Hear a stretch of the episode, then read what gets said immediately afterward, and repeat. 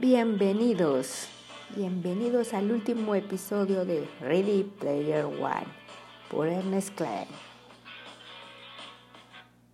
Cuando salí de la cabina de inmersión, Oak ya estaba junto a la puerta esperándome. Bien hecho, me dijo, abrazándose a mí con fuerza. Muy bien hecho. Gracias, Oak.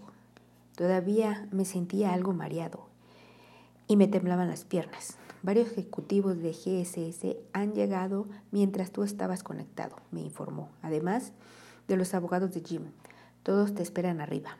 Como supondrás, están todos impacientes por hablar contigo. ¿Tengo que hablar con ellos ahora mismo? No, claro que no, se echó a reír.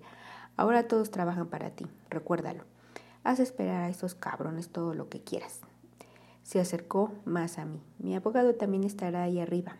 Es un buen tipo un perro de presa. Él se asegurará de que nadie te tome el pelo. Gracias, Hawk, le dije. Le debo una. Tonterías. Soy yo quien tiene que darte las gracias. Hacía décadas que no me divertía tanto. Qué bien lo has hecho, hijo. Miré a mi alrededor, desde donde celebraban unas ruedas de prensa improvisadas online, pero la cabina de Artemis estaba vacía. Me volví hacia Hawk. ¿Sabe a dónde ha ido Artemis? Hawk me sonrió y me hizo una seña. Por esa escalera, la primera puerta que encuentras. Ha dicho que te esperaría en el centro del laberinto de setos. Es una de las... Es un laberinto fácil de reconocer, o sea que no creo que tardes mucho en encontrarla. Salí al exterior y entrecerré los ojos para adaptarme a la luz. El aire era tibio y el sol ya estaba alto. No se veía ni una nube en el cielo. Hacía un día ardiente. El laberinto del Cetos cubría varias hectáreas de tierra y se extendía desde la fachada trasera de la mansión.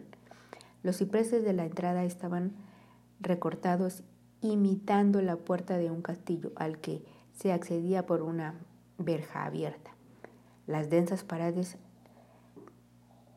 de arbustos que formaban el laberinto tenían una altura de tres metros, por lo que resultaba imposible ver por encima, incluso si te ponías de pie en alguno de los bancos instalados a lo largo del jardín. Entre él y posee varios minutos caminando en círculos, confundido, hasta que al final me di cuenta de que sus trazos eran idénticos al de Adventure. En cuanto lo supe, tardé solo unos minutos en encontrar algo gran claro que se abría en el centro. Allí habría una fuente grande, en cuyo centro se alzaba una escultura de piedra de los tres dragones con forma de pato de Adventure. Cada uno de ellos escupía un chorro de agua por la boca en vez de fuego, y entonces la vi. Estaba sentada en un banco de piedra y observando la fuente. Me daba la espalda y tenía la cabeza inclinada hacia adelante, el pelo negro largo.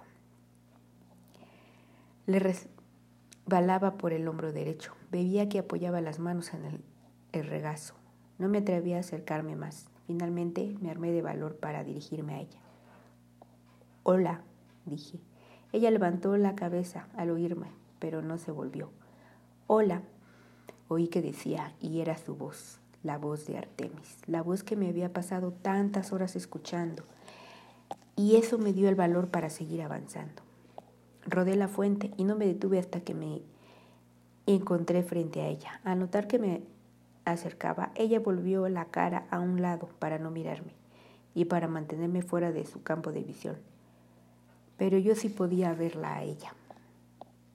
Y era igual que en la foto que había visto, el mismo cuerpo rubenciano, la misma piel pálida y pecosa, los mismos ojos castaños, el pelo negro azabache el mismo rostro bonito, redondo, con la misma cara de nacimiento. La diferencia era que ya no intentaba ocultarla con el flequillo negro.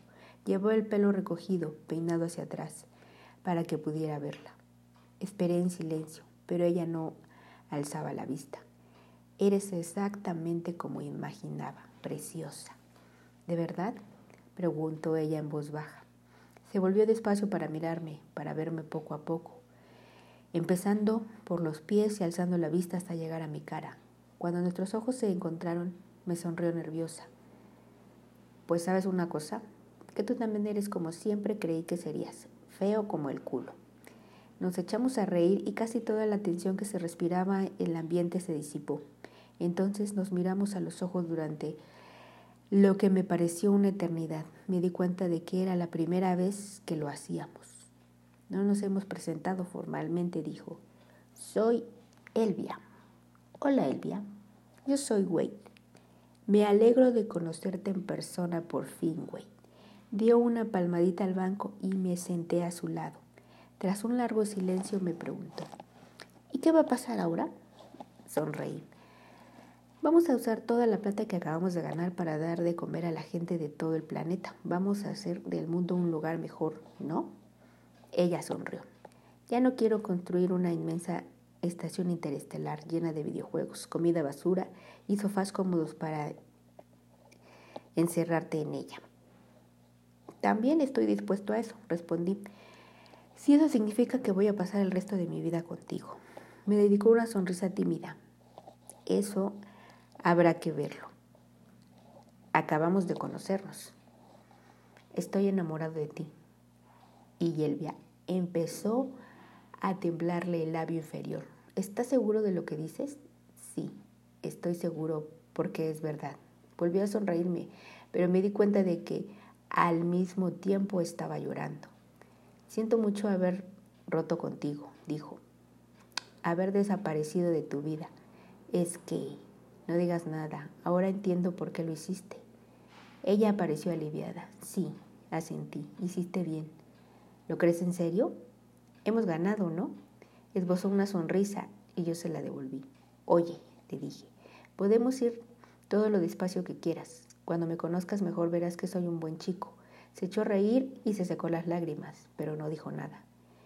Y no sé si te he comentado que soy muy, muy rico, añadí. Claro que tú también lo eres, o sea que supongo que eso no será un gran punto a mi favor. No hace falta que sigas vendiéndote, güey, dijo ella. Eres mi mejor amigo, mi persona favorita. No sin cierto esfuerzo, me miró a los ojos. Te he echado mucho de menos, ¿sabes? Sentí como si se incendiara mi corazón Armándome de valor, tomé su mano. Permanecimos allí sentados un rato, de la mano. Recreamos en aquella sensación tan rara de tocarse de verdad.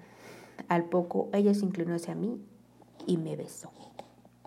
Y yo sentí lo que todas aquellas canciones y poemas me prometían que sentiría. Maravilloso, como atravesando por un rayo. Y entonces pensé que por primera vez desde que tenía memoria, no sentía el menor deseo de regresar a Oasis.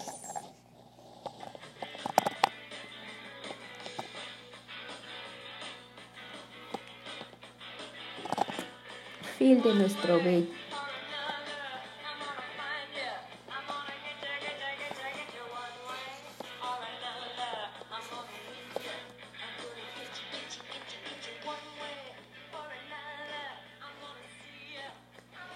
Muchas de las personas, en agradecimientos, muchas de las personas en las que más confío tuvieron acceso a borradores de primeras versiones de este libro y todas ellas me ofrecieron sus valiosas opiniones de apoyo. Mis más sinceras gracias.